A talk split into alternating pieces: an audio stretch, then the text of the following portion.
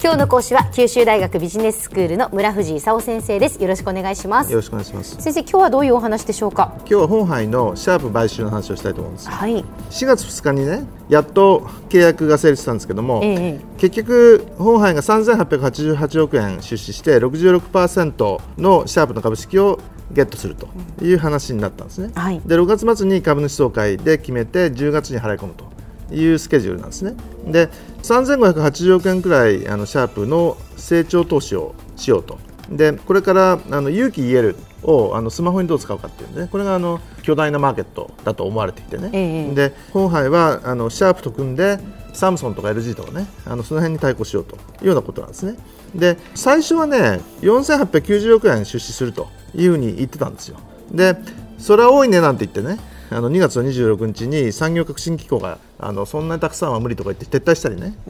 してたんですよ。そしたらそのあの撤退した後にねシャープが偶発タイム3500億円あるんだよねとかね。2016年3月の決算の見込みは1700億円くらい営業赤字かなとかね言い始めたんで本杯がびっくりしちゃってね。ちょちょっと待ってくれと。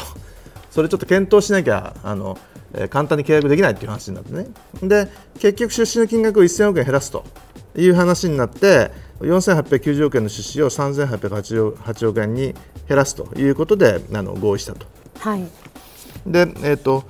シャープってどういう会社か知ってます？例えば僕が使ってるシャープペンシルを作ってくれたとかね。シャープペンシルだとかそれから電卓も最初に作ったし、はいはいはい。それから液晶も最初だったんですよでそういう意味ではそのシャープっていろいろね面白いものを最初に作ってくれる会社で5万人くらい従業員がいてね、ええこのところあの不調なんであの1万人くらいって4万人プラスになってるんですけど、まあ、大企業ですよね、はい。日本を代表する、まあ、大企業であると、であのなんでダメになり始めたかというと2008年にリーマンショックってあったでしょ？あれであの液晶だとか太陽電池があの相当やられてね。ええ。であのシャープは他のところに転換しきれなかったと、で液晶でみんなあのやられたんですけども他のところはなんとかね成長セクターに転換できたんだけどシャープはあまりに液晶にねあの突っ込んでたんで、あのもうだめという話になっちゃったと。大体ね売上どのぐらいか知ってます？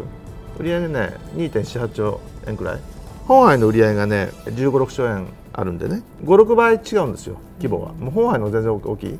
本杯ってね2000年くらいにはまだ1兆円くらいの売上だったんだけどこの15年くらいでねあの世界中のねいろんな家電会社とか工場だとか買収してねこう15年くらいで15倍くらいになったんですよ。はあすごいですね。どんどん大きくなっていったんですね。大変なことなんですよ。であの家電業界って昔とずいぶんあの様子が変わっちゃってね、えアメリカのあの会社なんかがねあのもうプランニングとマーケティングだけしかやるのやめるかと。で日本企業って昔からのバリューチェーンの全体像をやるというようなもんだったのがアメリカがその企画とそのマーケティングしかやりたくないみたいな。でじゃあその作るのうちがやりますって手を挙げたのがねその台湾のその EMS って言われるね本杯があのその一番手って言われるもんなんですけどもアメリカが企画してマーケティングするんだけどどこで作ってるかっていうと台湾で作ってるんだよね。誰が作ってるかっていうと本杯さんたちが作ってると。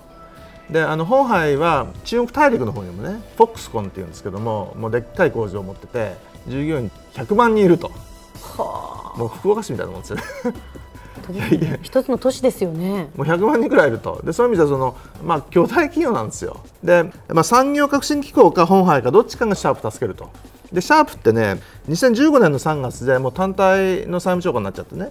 でデットエクイティスワップっていうねあの負債を株式に交換してねやっと自己資本がある形にしてで今回もあのまた大変な赤字だったんでね。今度連結債務超過になっちゃってであの連結債務超過なんであの一部から二部に落とされるんですけどもとりあえず本杯があの自己資本突っ込んでくるんでねなんとかまた自己資本があってやっていく状況になると。いう状況なんですね。まあ、そういう意味じゃその家電業界昔あの自動車と家電業界なんて言ってたんですけど家電業界はもう日本もどんどんボロボロになってきちゃってね、で今本杯とそのシャープ連合でね勝負しようっていう相手誰かっていうと、まあ、サムソンとか LG とかねその勇気 EL が強いのはもう韓国になっちゃってるんですよ。うんそうするとその人たちにどうやって勝負するかということなんですね。それでねあの、えー家電業界って言っても昔はその電気業界広かったんですけども、はい欧米なんかだとねシーメンスとか GE みたいな会社があってねであのもうみんな先進国はね家電から撤退するみたいな話になってきてねあのシーメンスもボッシュとあの合弁事業だったあの合弁ステークをボッシュに売って撤退と。それから GE も家電はエレクトロラックスってこれスウェーデンの会社なんですけども、うん、ここに売るし、はい、それから昔は GECC って言ってね金融サービスで儲けたんですけどこれも撤退と。いうことで GE も最近はもう航空機エンジンだとかね、えー、発電機だとかねそっちの方向にあの集中すると。であの日立なんかも情報インフラとかコンサルティングで東芝、えー、なんかもまあいろいろちょっと別の意味でトラブってますけどね、まあ、ソニー、パナソニックなんかもあのジャパンディスプレイに勇気言える事業を売るとかね、みんななんとなくそれぞれ対応する形になってると。ただあれですよねそのサムソン LG の強い状況がいつまで続くかと。いうとマーケットは中国が握ってるんでね。で中国の半導体企業も最近巨大になってきたんでね。ひょっとするともサムソン LG が家電業界仕切ってると。いう状況ももう長く続かないかもしれないということで昔日本だったんですけどもう日本も半導体はすっかりやられたという状況で今韓国と。将来は私はそれはまあ中国時間の問題で移っていくんじゃないかなという状況ですね。では先生今日のまとめをお願いします。えっと、本杯が3888億円でシャープの66%の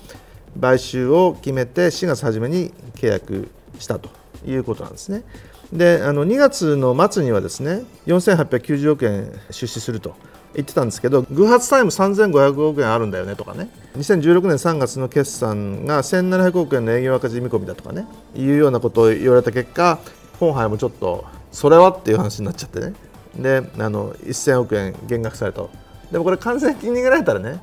誰もいなかったところなんでね。もうあの産業革新機構手引いた後なんでね。とりあえずもう1人しかいなかったんで本班にやっていただくしかなかったと。いうのが現状ですよね。でとりあえず話がついて本杯シャープコンビで勇気 EL でいろんなもの作って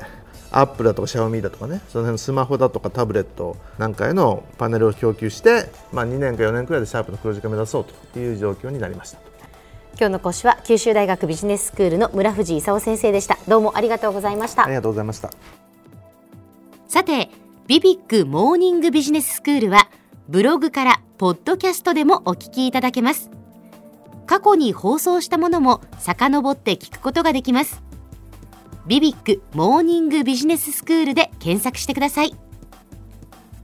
ビビックモーニングビジネススクールお相手は小浜もとこでした。